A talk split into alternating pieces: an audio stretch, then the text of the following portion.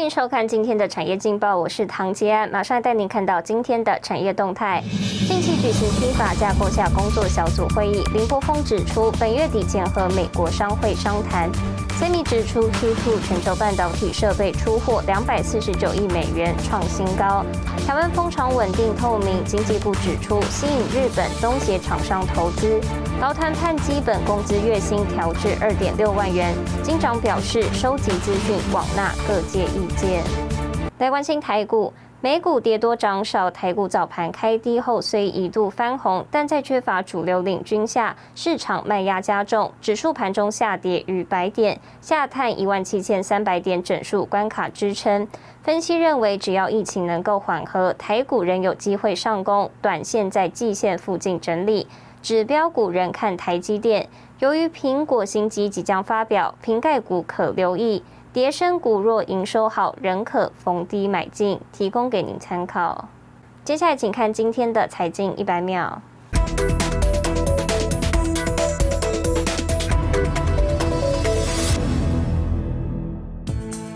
华尔街日报报道，英特尔执行长 Pat Gelsinger 周二表示，公司拟在欧洲密地新建两座新晶片厂，且不排除将进一步扩大规模，预估总投资在十年内将提高到八百亿欧元左右。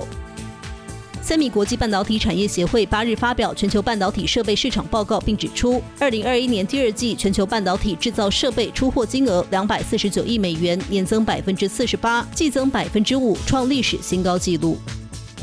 平面媒体报道，中国 IC 设计龙头维尔旗下影像感测器供应商豪威大砍明年晶圆代工投片量，单月缩减量高达五万片。豪威是中国非苹果智慧手机重要的 CIS 供应商，大砍明年投片量，凸显中国智慧型手机市况比预期严峻。现代汽车七日表示，为了加速氢能社会到来，现代汽车和起亚汽车将在二零二八年前在所有新车款中采用氢燃料电池，目标是在二零三零年让氢燃料汽车与电动车一样便宜。新唐人亚太电视整理报道。英特尔周二宣布，未来十年可能投资高达八百亿欧元，在欧洲新建两座新厂，计划将爱尔兰厂部分产能投入汽车晶片领域。分析指出，英特尔新策略积极扩张产能，满足英特尔设计晶片的市场需求，也开始代工生产其他公司设计的晶片，也让英特尔与台积电有更直接的竞争。华尔街日报报道，英特尔执行长基辛格七号表示，正在欧洲密地新建两座新的晶片厂，预估未来十年投入八百亿欧元去盖这些厂。啊，它的最大的问题是，恐怕它的成本不低了哈。我想以英特尔的成本，如果要跟台积电来竞争，成本方面它。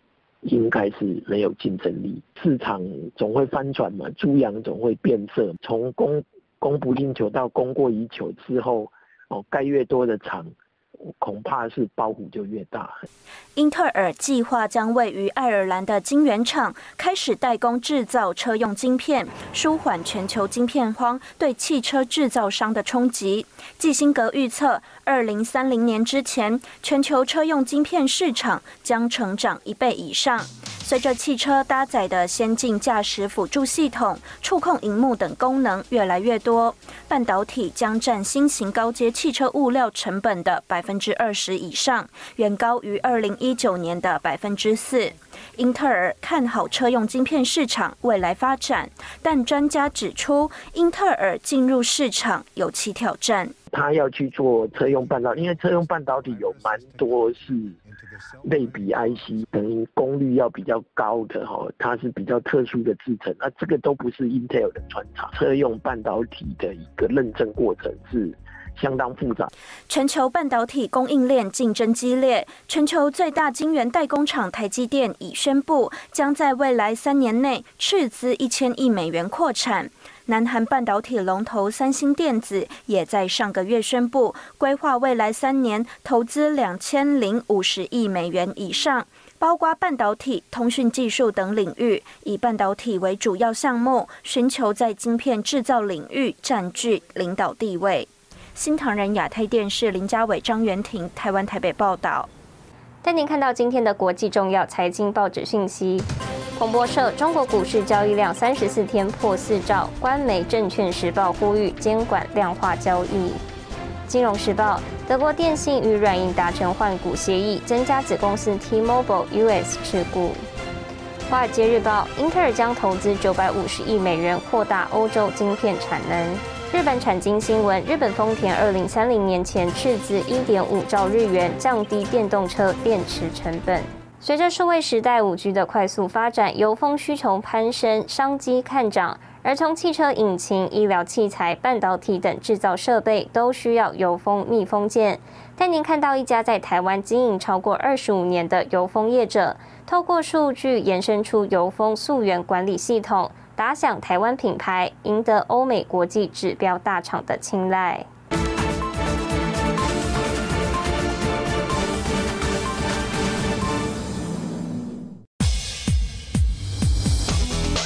负责高精密制成的机械手臂灵活运转，幕后工程是担任机械关节角色的密封元件油封。随着数位时代五 G 的快速发展，油封客制化需求攀升。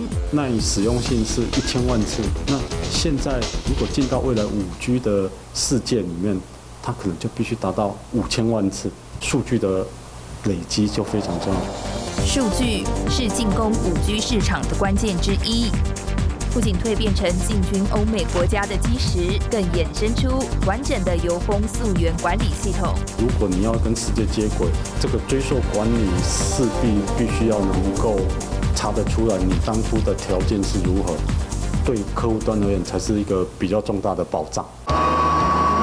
油封看似简单，背后有着繁杂的制程，必须经过混炼机、熟成和预型机成型等工序，以及多项严谨的品管检测，才算合格。一直走在不断自我要求的路上，钟启荣想用诚信的经营模式，将台湾产品能与世界接轨。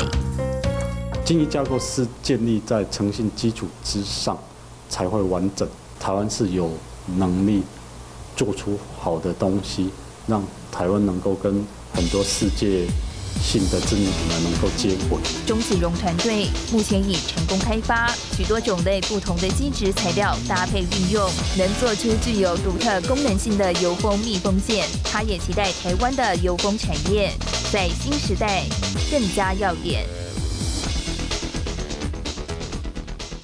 带您看到明天九月九号星期四有哪些重要的财经活动。美国公布上周首度申领失业补助金人数。红海携手 Sammy 举办论坛，探讨第三代半导体。兆丰金法说会，财政部发布八月税收。谢谢您收看今天的产业劲报，我是唐杰安，我们明天再见。